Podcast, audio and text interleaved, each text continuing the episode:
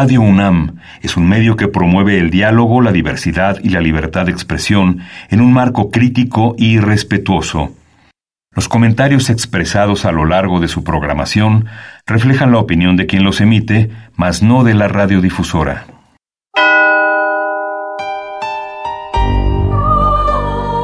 Abrazados por la luna para morar en la oscuridad y explorar los misterios al interior de cada uno de nosotros.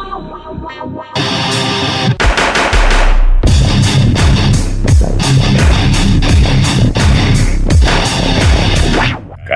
Noctem. Hola, ¿qué tal? Muy buena luna, sean ustedes bienvenidos a Carpe Noctem, noche de jueves, madrugada de viernes y pues por acá andamos Buena luna, Celsi Mikisli. Sanani Blanco y, y, híjole, soy muy mal ranchero como para dar el grito, el, clásico grito de, mariachi, ya sabes, del ah", no, soy muy malo para esas cosas, entonces, pero pues estamos en plenas fiestas patrias esta noche, este, pues el zócalo de estar a reventar y, y pues están pues muchas gracias a la gente que nos está escuchando, ¿no? En, una noche pues tan especial. Yo no recuerdo, Celsin, que nos hubiera tocado eh, una noche 15 de septiembre al aire. Debe, debe haber sido, o sea, digo, en 17 años seguro, pero no me acuerdo ahorita. ¿Tú te acuerdas de alguna? Sí, sí nos tocó. No me acuerdo con qué programa, pero también lo hicimos eh, más o menos con, en el mismo sentido, pero sí ya nos tocó una. Digo, obviamente por los 17 años, no me acuerdo ahorita qué año, pero sí, sí, ya tuvimos una, una noche de grito. Porque digo, recuerdo los 24 de diciembre, 31 de diciembre, este, pero bueno, 20 de noviembre, ¿no? Justamente la noche del, del 20 de noviembre ya también lo recuerdo. No tiene mucho, porque de ese hicimos un programa de, de, de cine revolucionario. Pero bueno, pues esta noche vamos a estar hablando de bandas nacionales, vamos a sonar mucha, mucha música, este, más que choro va a haber rolas, y vamos a estar platicando de lo, que nos acordamos, su servidor. Sí, porque entre copa y copa.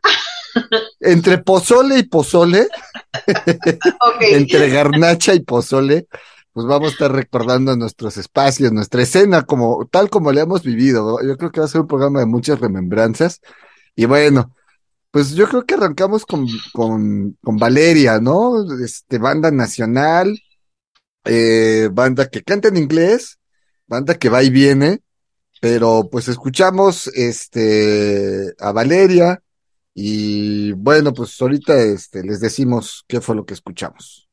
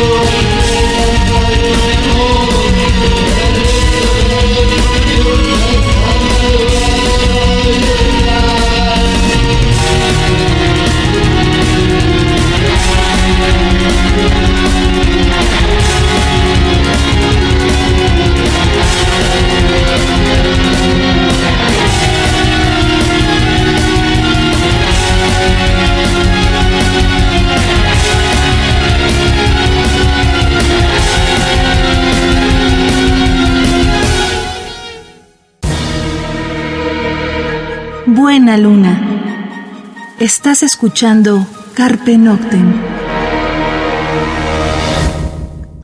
Ok, eso fue The Meeting a cargo de Valeria, como decíamos, banda nacional, banda de las, eh, pues, de las bandas de rock gótico mexicano que ha estado en el Way Gothic Treffen.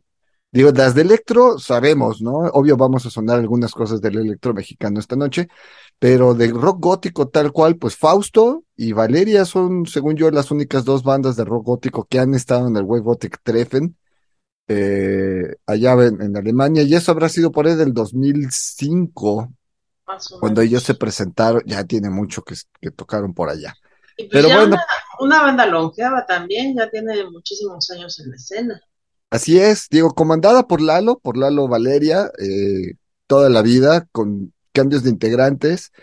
Eh, antes de la pandemia se iban a reunir con la alineación prácticamente original, eh, iban a hacer un par de shows, pero en eso estalló la pandemia y bueno, esperemos que ahora que todo se está normalizando, Valeria regrese. Entonces esperemos que esto se dé, se dé pronto, ¿no? Pero bueno, pues este, Celsin, a ver, hablemos de los lugares de la escena oscura nacional. Bueno, pues emblemáticos y ya así como ya con tradición, pues está el Dada X, ¿no? Que tiene años que empezó en Bolívar, buena tradición, y bueno, de, ahí se dan a conocer muchas bandas mexicanas ahí por los, las tocadas que se hacían. Pues después tenemos el Real Under, lo que fue Luta, ahí en Donceles. Este.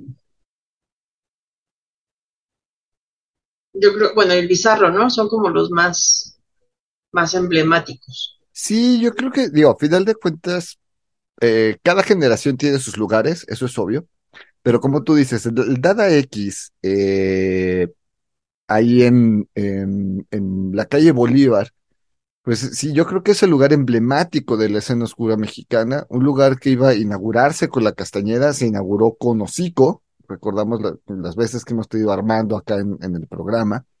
Entonces, eh, es, es, uno de los lugares más longevos, a pesar de sus cambios de sede y de que estuvo cerrado prácticamente un año y pedacito en este cambio de sede. Sin embargo, pues es un lugar que, que tendrá ahorita unos 18 años trabajando en total, ¿no? Si quieren con su año sabático, quieren restárselo, pues a lo mejor 17 pero por ahí anda el Dada. Yo recuerdo que justamente cerraba casi, casi en su decimotercer aniversario eh, y abrió poco antes de la pandemia. Bueno, no, abrió antes, luego cerró y luego volvió a abrir ahí mismo en Bolívar, digo, en, en, eh, en Cuauhtémoc. Entonces, más o menos sí debe tener unos 18 años eh, el Dada X con su vaivén, pero pues creo que aquí lo importante es que no se ha quitado el dedo del renglón que Armando sigue trabajando con, con el lugar. Eh, las veces que hemos ido nos encontramos parte del mismo staff viejo de, de, del Dada X, cosa que nos da gusto que se siga manteniendo como una familia, ¿no? Yo creo que tiene, no, estaba buscando ahorita el dato, pero nosotros vamos a cumplir 18 años, ¿no? Ajá. Entonces el Dada por lo menos debe tener como 23 años. Eh, sí, sí, sí, tienes toda la razón. Si Carpe Noctem va para los 18, el Dada va para los... Sí, claro, por supuesto. 25, no sé por qué. En el, en el, en el 2000 ya estaba el Dada X. Ok. Sí, sí, tienes toda la razón. Nos va a dar un coscorrón Armando por no acordarnos cuántos años tiene. No, aparte porque efectivamente, pues si Carpe Noctem vamos a cumplir 18, el Dada X por lo menos lleva 4 o 5 años. Entonces sí, sí, sí, estamos hablando de, de que tiene 23, entre 23 y 25 años va, va a Dada X, ¿no? Pero bueno, vamos con vamos a otra rola. Eh, vamos a escuchar a Imon Coeli, es otra de las bandas que extrañamos. Eh, esto es, eh, pues, ¿cuál te gusta de Imon Coeli? Eh, me ah. encuentro, Absence, este, Absence. Vamos a escuchar Absence a cargo de Imon Coeli y regresamos para platicar un poquito de ellos y, justamente pues eh, este disco se presentaba ahí en el Dada X hace varios años, ¿no? Este, lo escuchamos, regresamos.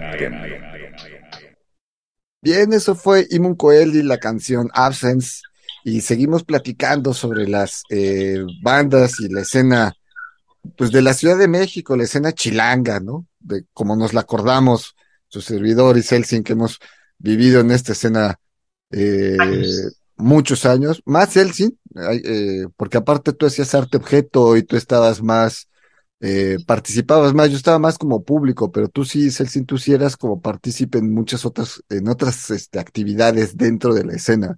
De hecho, una anécdota que tenemos en el programa, eh, cuando nació la revista Dark y Cristian Chavero nos, nos contactaba, eh, pues tenía la idea de que Carpe Noctem era idea y creación y, producto de, de Celsi Mikisli, y ya platicando le decíamos, este, pues sí y no, o sea, siempre hemos sido un equipo de dos personas desde que lo concebimos, pero al que se le ocurrió fue a, Sanoni Blanco, ¿no? Me decía, mira, es que yo a ti no te conocía, yo no, ¿no? Yo era como público y, y, Celsin sí exponía, Celsin sí hablaba, ya Celsin ya estaba arriba del escenario. Ya estaba, ya estaba. Las bambalinas, siempre tras bambalinas. Pues no, digo, también en exposiciones, de repente, este, lecturas y cosas así, ya estabas más partícipe que, que yo.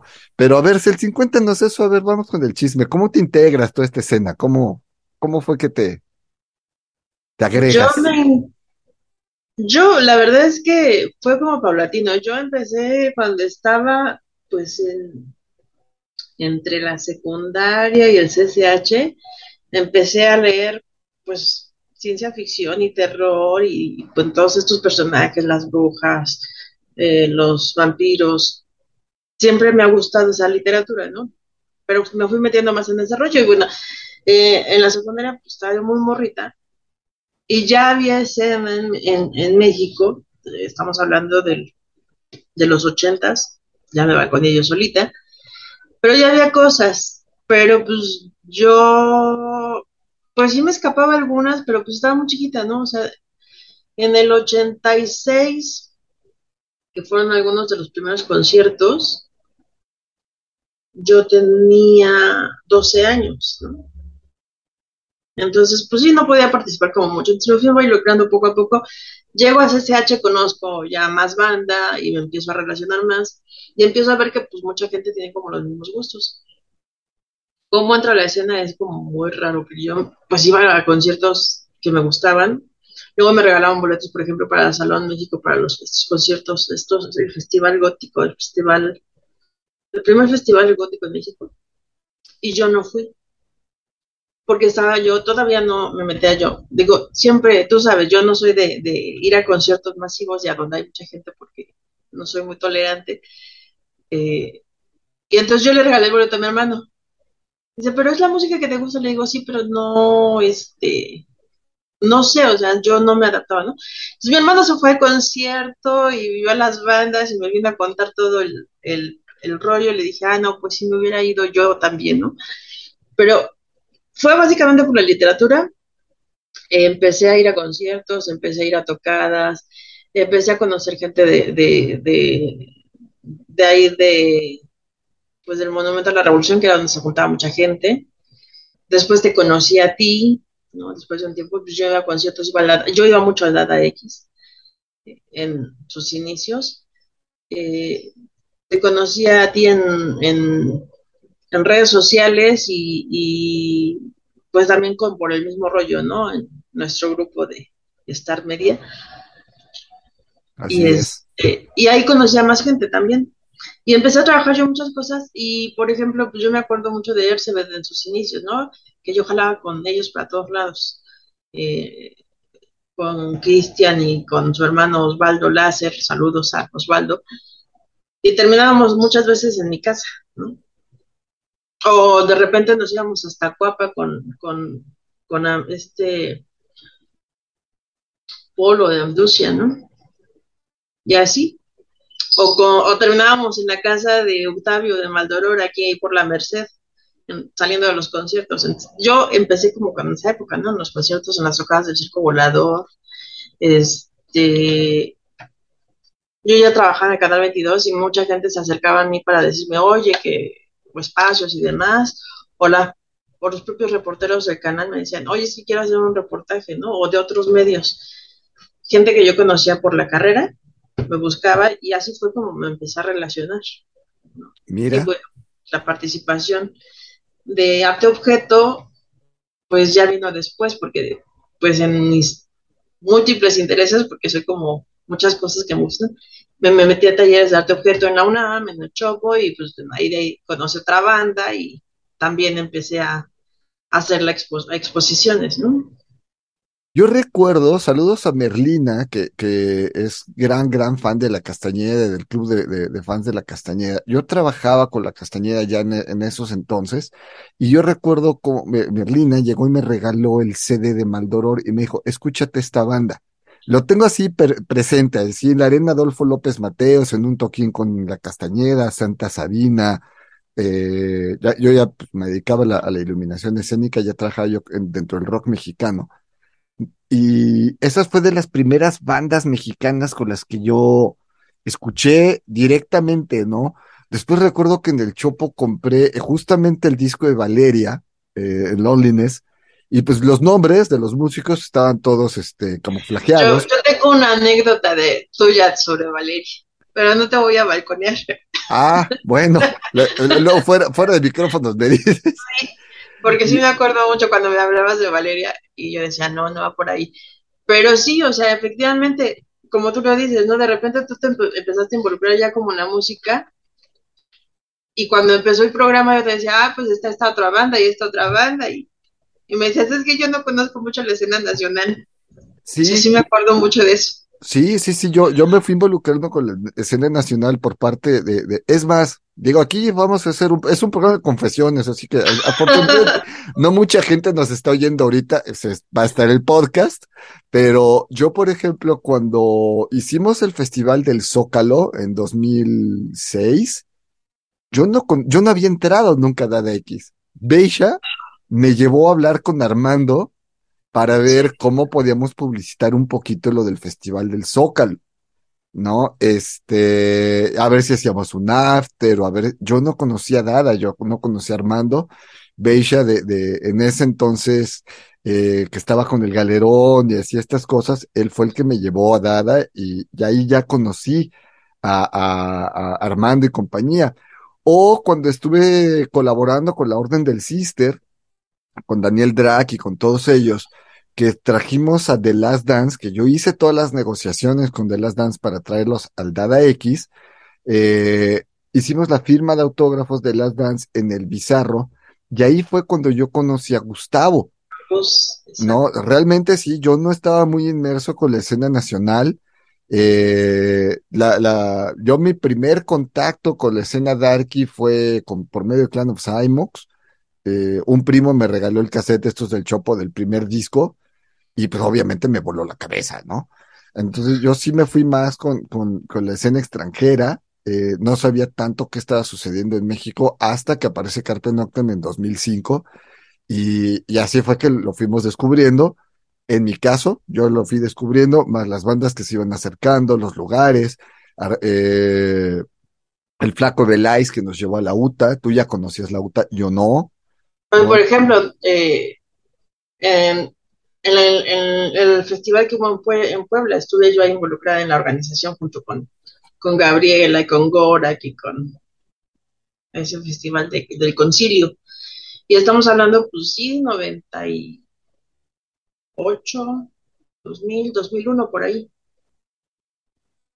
Y yo, por ejemplo, también justamente de, de esta camaradería que se hacía en las redes sociales, en los chats, como decías, de Star Media, que fue donde nos conocimos, y ahí tuvimos varios amigos que a la fecha seguimos en contacto, afortunadamente, de, estamos hablando de principios de los, de, de los finales de los noventas, principios de los dos miles, y también ahí me, llegó el demo de Ercebet, ¿no? También fue de las primeras cosas que, que, que tuve en mis manos, alguien me dio el, el demo de Ercebet, y, y después justamente fue la UTA, me parece que eh, eh, cuando tocó, creo que fue Mephisto Valls, que ahí me los presentaste, ahí me presentaste justamente a Osvaldo Láser, me presentaste a Cristian, y ahí estuvimos platicando, y de ahí, bueno, mande.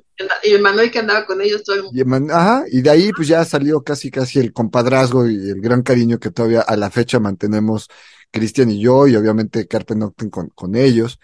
Y yo recuerdo que una vez eh, en una charla que hubo ahí en la UTA y en Donceles, eh, estaba Cristian de estaba, estaba yo, estábamos en el, en el podium platicando, digamos, en la mesa que se daba, y de repente Cristian dijo, por ejemplo, Ersebet no ha tocado en estos festivales que se hacen en el Zócalo, que ya se hacían en la Feria del Libro, porque pues no tenemos el contacto de la persona que hace las bandas, que mete las bandas, o no le gustamos, o le caemos mal, no sé, no sé, simplemente no hemos podido acceder porque bueno, como en todas partes obtienes contactos, las cosas como de camaradería, este, de compadrazgo, o, o, pues simplemente pues te quedas fuera, ¿no? Y, yo lo volteé a ver de lado, porque estábamos sentados, él estaba a mi izquierda, y, y, yo ahí pensé, dije, ay, a lo mejor un día vas a tocar en el Zócalo, y en mi cabeza ya estaba a hacer algo, dije, un día vas a tocar este, en, el Zócalo, lo pensé en mi cabeza, ¿no? Y ahí se gestó la, la Festival de Carpe Noctem que hicimos en el 2006, y efectivamente Ersebet pues fue de las bandas que se presentó y a partir de ahí, eh, la persona que se encargaba de meter a las bandas, que ya en paz descanse, eh, y un saludo a su hija con mucho cariño y mucho respeto, este, los vio en vivo y de ahí se los jaló y ya él se veteró una, una banda que inamovible de los festivales de, del Zócalo por su calidad, por calidad vocal, por calidad musical, este, y, y, bueno, pues ahí fue algunas cosas, ¿no? Vamos a escuchar a Ersebet, vamos a escuchar el alma de, este, de ese primer disco, de esa época, inicios. Este, el demo lo tengo, pero no, no, no sé qué tan sonable esté. Mejor vamos a sonar el alma y bueno, lo escuchamos y regresamos.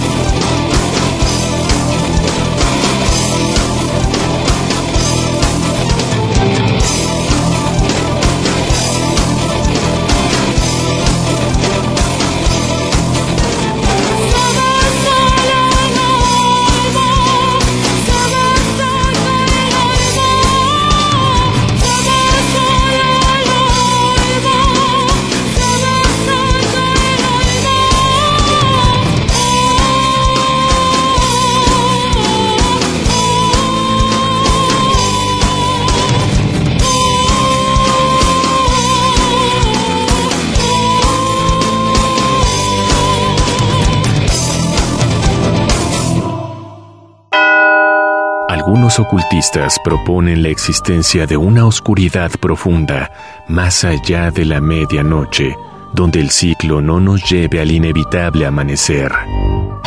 Disfruta la noche en la búsqueda de la oscuridad completa, perfecta. Carpe Noctem. Radio UNAM, experiencia sonora.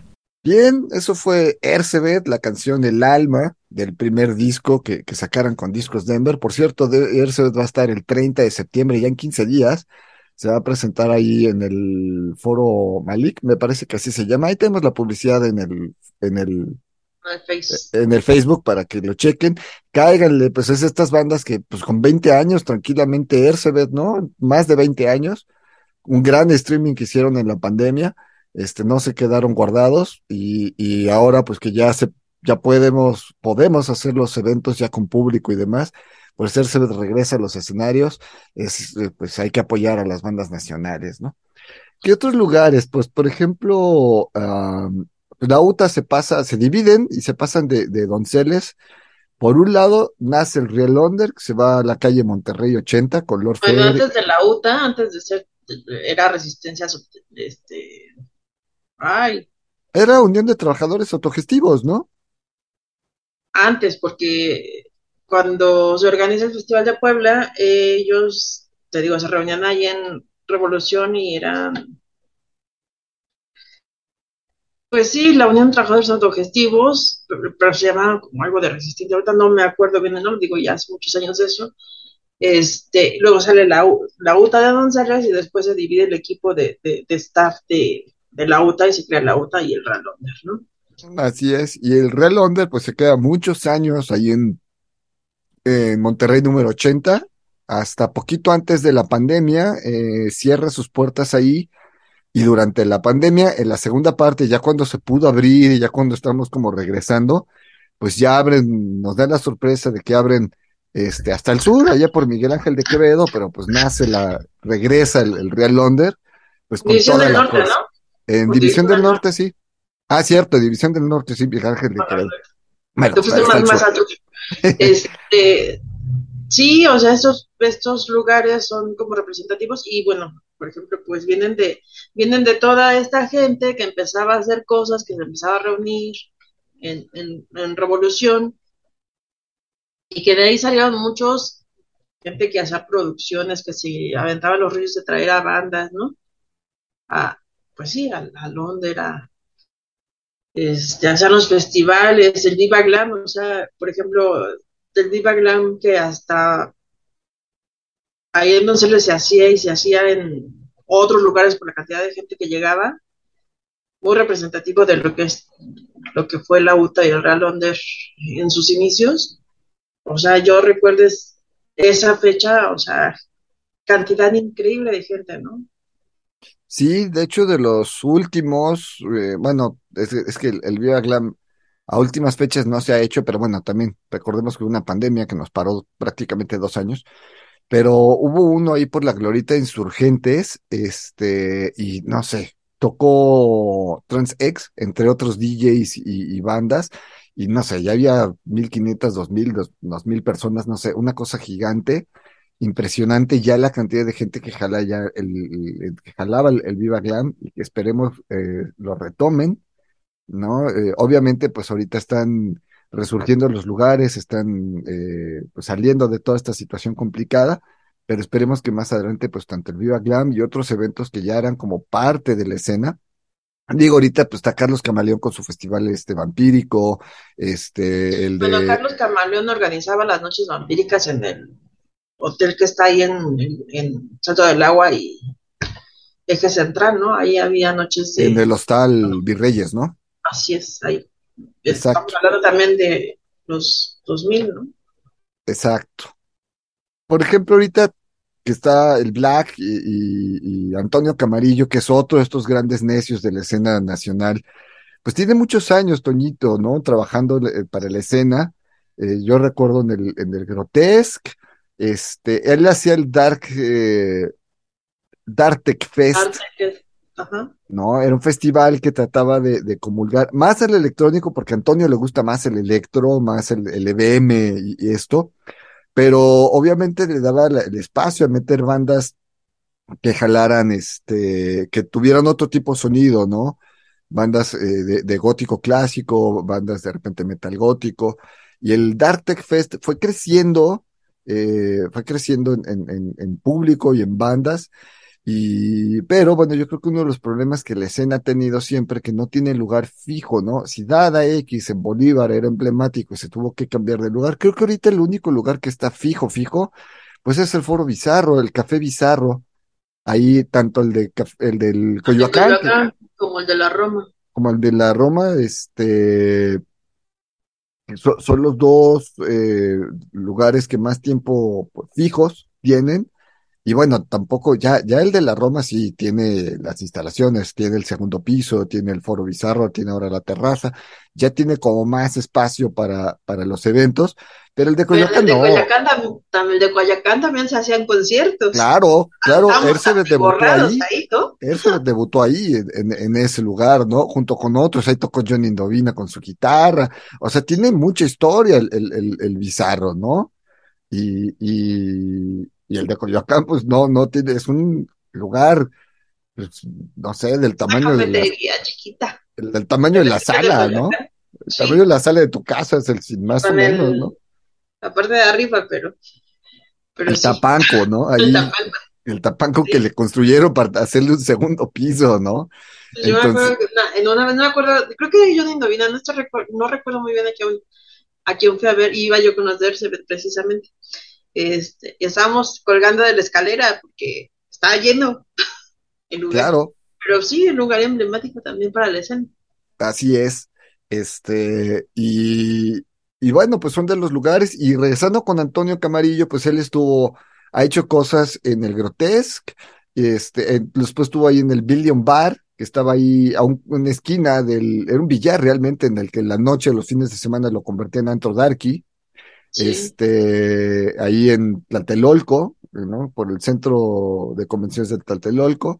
Y bueno, después tuvo la Mezcali, que anduvo cambiando de lugar, y ahorita pues la Mezcali junto con el Black Store y demás, está sobre Cuauhtémoc, casi enfrente del caballito este de metal, este, por ahí anda, ¿no? Está, y bueno, tiene los jueves darks y tienen eventos. Eh, acaba de reabrir, estuvo cerrado como dos o tres semanas por cuestiones de permisos, él mismo lo decía, pero es alguien a quien en lo personal yo admiro porque de repente hace las rifas de discos, las rifas de vinilos, las, las rifas de esto, del otro, y de ahí saca y sale la renta, aunque el lugar estaba cerrado, pues salieron, ¿no? Sí, la verdad es que no, no, como dices, no quita el dedo de renglón y siempre ha sido, siempre es como de los aferrados. Yo desde lo que desde que lo conocí hace años también, este, pues siempre estaba como ahí haciendo, haciendo, haciendo, proyectando cosas. Si no hacía una cosa, hacía otra, pero siempre ha sido como muy activo, ¿no? Claro, y de hecho con él tuvimos a KDA de Alemania, ¿no? Al día siguiente de lo del Festival del Zócalo justamente ahí en el Billion Bar, ahí lo hicimos, la presentación de KDA.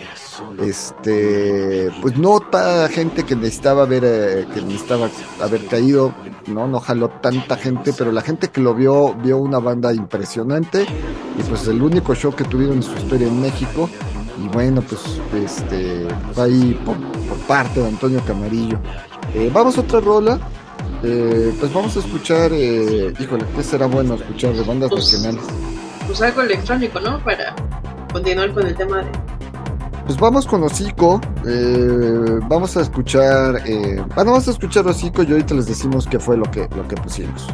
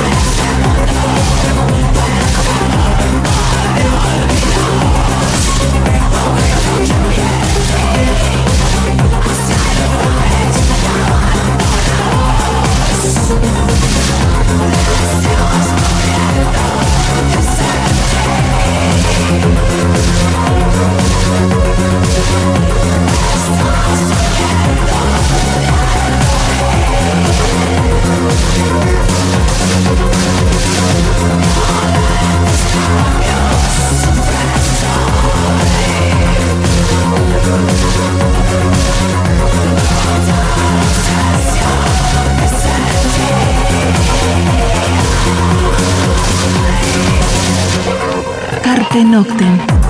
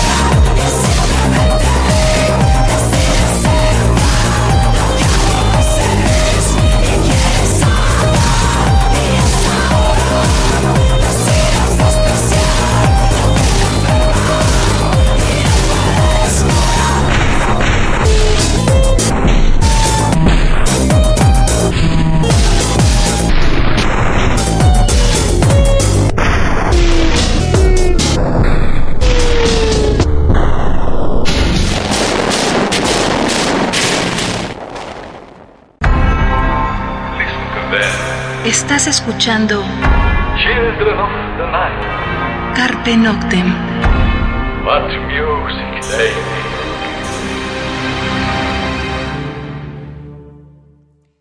Bien, eso fue Ecos de las rolas más, más este, fuertes de Hocico. Obviamente, pues es nuestra banda mexicana más emblemática dentro de la música, dentro del electro. Obviamente está Amducia, está Selector, está eh, bueno, Cenovita. Hay, hay muchas bandas del, del EBM, del electrónico, este, eh, y a últimas fechas, pues esto, hay muchas bandas también de synth pop mexicano y demás, pues este programa pues, quisiéramos sonar un día todas, pero pues no nos da. Afortunadamente, alguien decía una vez, es que el material mexicano, pues juntando todos los discos no llena una caja de zapatos.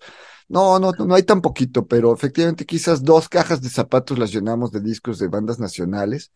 Yo creo que eh, más, porque no, más, más. Lo que pasa es que, que quien dijo esto no le gustaba el metal gótico, entonces todas estas bandas como Fortaleza, como Ersbeth, como este Morante y demás, pues no las consideraba, entonces bueno, no, todo, todo lo que sacó Denver, simplemente, ¿no? Pues es, es, son una buena cantidad de bandas, eh, varios demos que quedaron por ahí o que hay por ahí. Entonces, no, no, sí, yo creo que sí andamos llenando unas cuatro cajas de zapatos de material mexicano.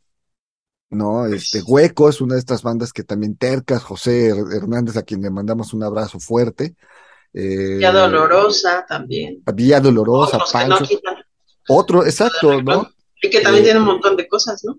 Sí, y bueno, yo creo que ya que el tiempo que se nos anda yendo, creo que las bandas que más levantaron, este, Execorbecordia, que se fueron a tocar Europa, Ersebet, que se ha ido a tocar Europa un par de ocasiones, Vía Dolorosa no ha salido, que yo sepa, no ha salido del país, pero no quita el dedo del renglón, aquí sigue Vía Dolorosa tocando, este, sacando material, este, Fausto, eh, que es gente que era del clan, las Gorgonas, Gorgonas un poco intermitentes, estuvieron muy fuertes eh, en la primera década de los 2000, después se apagaron y ahorita andan de regreso las Gorgonas, este, pero creo que sí hubo una época entre 2005 y 2010 muy fuerte para, para la escena mexicana, sobre todo creo que el metal gótico agarró mucha, mucha fuerza, había muchas bandas, estaba Halach, estaba eh, Lailat, estaba, pues sí, Gorgonas con su más al dead rock, eh, oh, César, que también era del rock. César, cómo no, uy, cómo no, César, y, este, La voz de tus ausentes,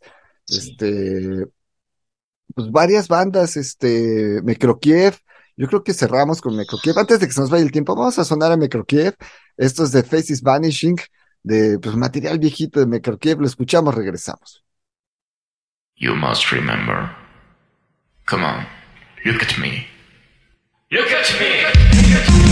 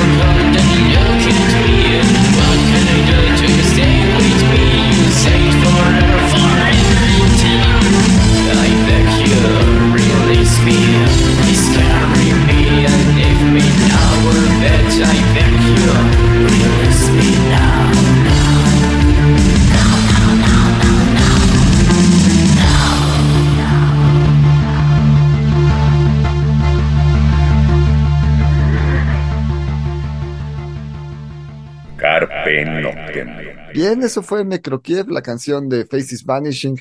Y el tiempo se nos anda yendo, Celsin, en este 15, noche del 15 de septiembre, este, pues recordando la escena nacional y a las bandas nacionales. Balconeándonos a nosotros mismos. Balconeándonos con la edad.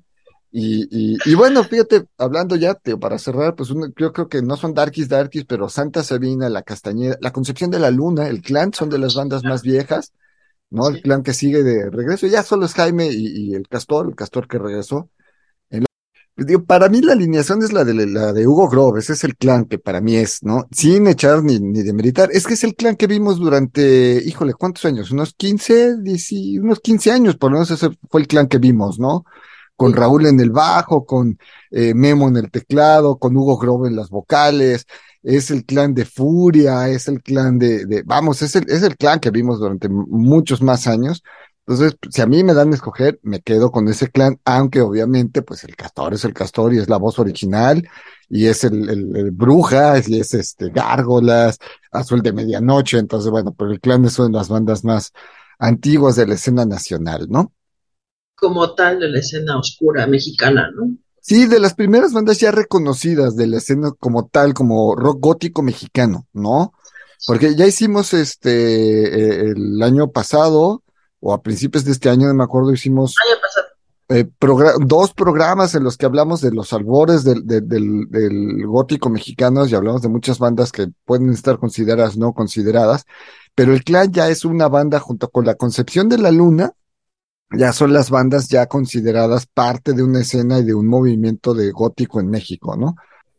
Bueno, pues el pues este, nos vamos, nos seguimos con nuestro pozole, seguimos con este, con los tequilas y con los pambazos y con todas las cosas mexicanas y los grandes antojitos, este, y, y a no desvelarnos tanto porque queremos ver el desfile, ajá. ya no les, ya no, ¿eh? No, no, es que ya, digo, cuando eres niño sí, sí quieres ver pasar los Pero, aviones. Por eso te digo, ya no, ¿eh? O sea, Ah, porque ya. tiene dos años y, y no, y no, ya no. ¿A Pavel? ¿Pavel le llama la atención o ya no? llamaba, ya no, Ya no. No, ya, ya, cre- ya va creciendo Pavel también. Bueno, pues para los que tienen niños y, y acaban de entrar a la escuela y demás, pues si a lo mejor todavía les llama la atención del desfile, pues bien, y los que no, pues sigan echando sus tequilas, cuídense, cuídense, regresen con cuidado a casa, los que van a manejar, ya saben, si se, se pasaron las copas, mejor dejen el carro ahí, váyanse en un, en un taxi y al día siguiente regresan por el coche, los queremos seguir, queremos que nos sigan escuchando la próxima semana y, y demás. Y bueno, pues ya nos vamos, ¿no? Celsin por acá, por acá anduvimos. Bueno, lo nací sin mi Isli. Sanón y Blanco, nos escuchamos la próxima semana. Mientras tanto, cuídense donde quiera que estén. Carpe.